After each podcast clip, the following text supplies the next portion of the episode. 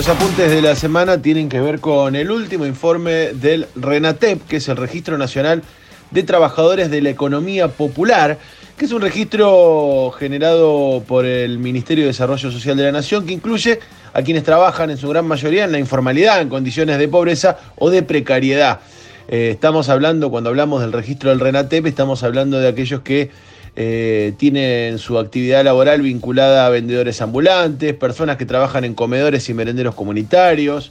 feriantes, artesanos, cartoneros, los recolectores informales de la basura, bueno, no se pide limpia vidrios de autos, pequeños agricultores, e inclusive eh, lo que tiene que ver con la construcción eh, y quienes trabajan en la infraestructura social y, mejorar, y mejoramiento del medio ambiente. Eh, este informe es importante es interesante porque releva todas las inscripciones que ha tenido este Registro Nacional de Trabajadores y Trabajadoras de la Economía Popular desde su creación en el 2020 hasta abril de este año, eh, lo que ha dado como resultado algunos datos que es interesante y queríamos compartir con ustedes. En principio, eh, estamos hablando de 3.618.606 inscripciones. Eh, en este registro eh, desde la publicación del informe anterior, que fue en junio del año pasado. Eh, se anotaron casi 160.000 personas más, creció un 4% este registro,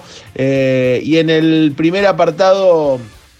del informe se describen algunas de las características de cómo es la población que hoy es considerada trabajadores de la economía popular, eh, eh, que son trabajadores y trabajadoras precarizadas, ¿no? Eh, estamos hablando de una población que como primer dato tiene una cuestión vinculada a la edad que es importante resaltar porque en relación a la distribución etaria,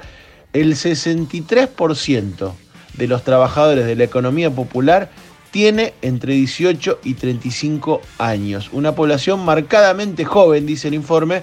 en el cual el promedio de edad es de 33 años. Si uno analiza la, cantidad de inscriptos eh, en este registro en relación a la población general de cada provincia,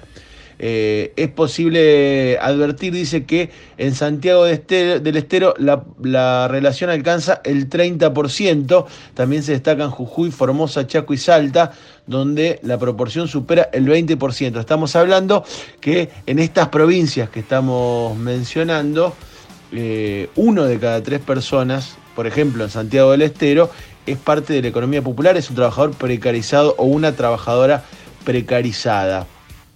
Em, si nos referimos al nivel educativo de los trabajadores que están inscritos en el RENATEP, em, se observa que más de la mitad no llegó a completar los estudios obligatorios, el 60% estamos hablando, y en los casos que sí lo hicieron, solamente el 29% tiene eh, nivel secundario completo y el 10% algún estudio superior en, el, en la distribución territorial de, esto, de este registro, lo que encontramos es que está concentrado principalmente los inscriptos en la provincia de Buenos Aires, hay un 36% del total nacional eh, de inscriptos en Buenos Aires, seguido por Tucumán en un 6%, Chaco 5,7%, Salta 5,7%, Santiago del Estero 5%. El 40% de las restantes inscripciones está dispersa en todo el país, en donde ninguna provincia alcanza más del 5%. Santa Fe tiene un 5,1%, eh, con lo cual, bueno, es una, una inscripción que se ha concentrado en la provincia de Buenos Aires. Habrá que ver si eso tiene que ver con, eh, por supuesto, con la densidad poblacional de Buenos Aires, sin duda que allí es donde se concentra la mayor población y también gran parte de la precarización laboral del país, pero por otro lado, eh,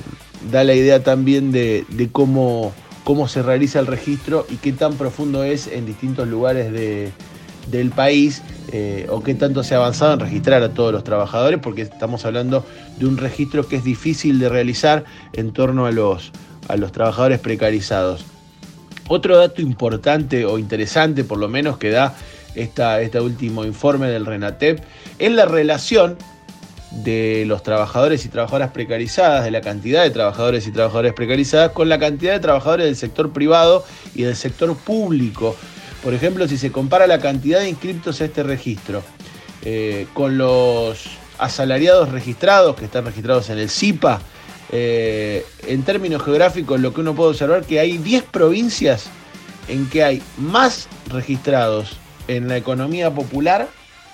que en los asalariados registrados en el trabajo privado. Estamos hablando de Tucumán, Chaco, Salta, Santiago del Estero, Misiones, Jujuy, Formosa, Corrientes, Catamarca y La Rioja. En estas provincias eh, hay más trabajadores precarizados. Eh, cuando hablamos de precarizados estamos hablando de trabajadores que no tienen eh,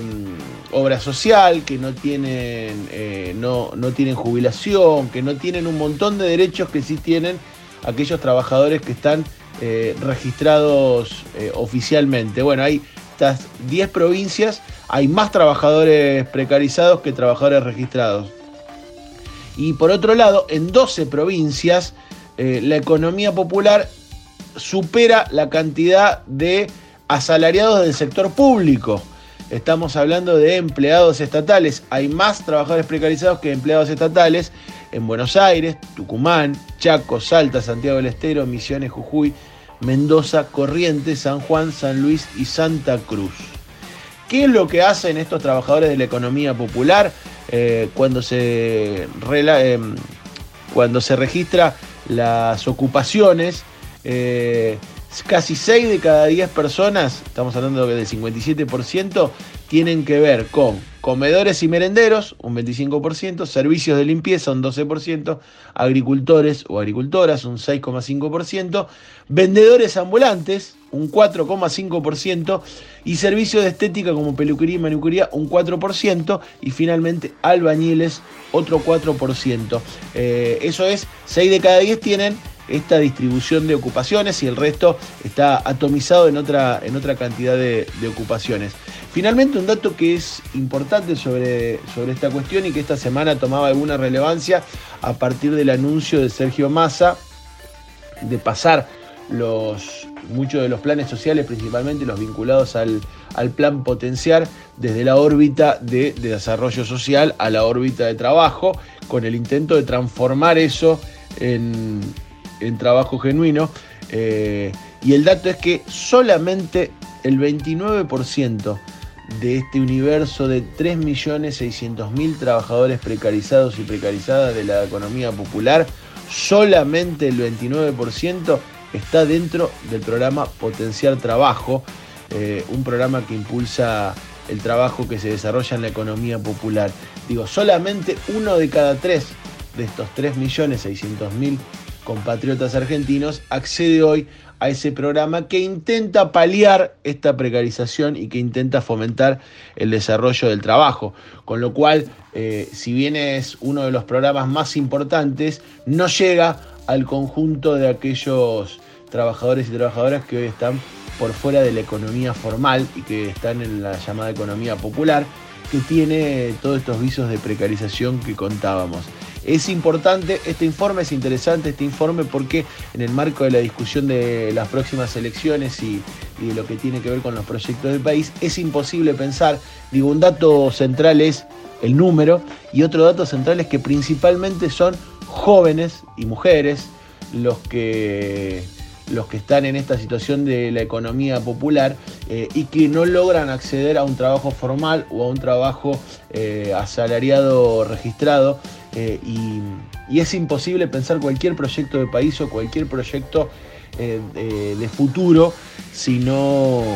si no se da vuelta a esta situación y no pasan a ser los jóvenes los protagonistas de un mundo productivo que les permita proyectar más allá eh, de lo que hoy pueden resolver gracias a la economía popular, pero que evidentemente ha dejado a muchos de estos pibes afuera de los proyectos de futuro y ha generado también algunas de las concepciones que hoy, que hoy sostienen proyectos como eh, el, de, el, de, Javier Milei, por ejemplo, en torno a,